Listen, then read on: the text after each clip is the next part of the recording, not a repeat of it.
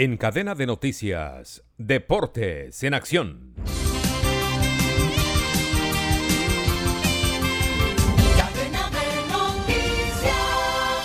Desde Bogotá les saluda Gustavo Saleve Martínez.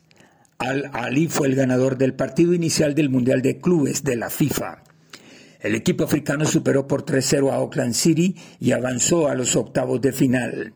El Cyril Saunders de los colombianos Freddy Montero y Jaymar Gómez Andrade tendrá como rival en el Mundial de Clubes al Al-Ali egipcio al ganar este equipo su partido de este miércoles. Se ha clasificado a la segunda ronda del certamen, fase en la que enfrentará al cuadro norteamericano. Noche para olvidar de Kylian Mbappé este miércoles en Montpellier. El delantero estrella del Paris Saint-Germain no solo falló dos penaltis en los diez primeros minutos del juego, sino que tuvo que retirarse lesionado poco después.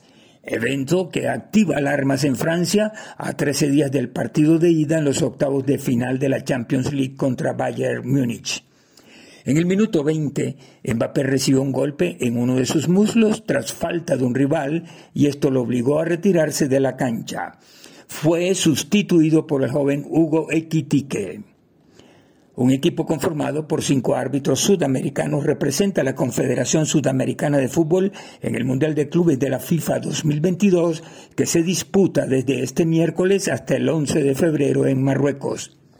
Enrique Cáceres, presidente de la Comisión de Árbitros de la CONMEBOL, anunció a los convocados para dirigir en el Campeonato Mundial.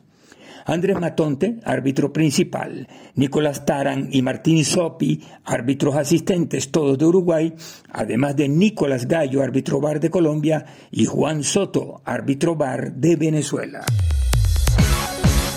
Federico Anduesa, zaguero central uruguayo, 25 años, 1,90 de estatura, se encuentra hace varios días en Barranquilla, concertando su vinculación al cuadro junior.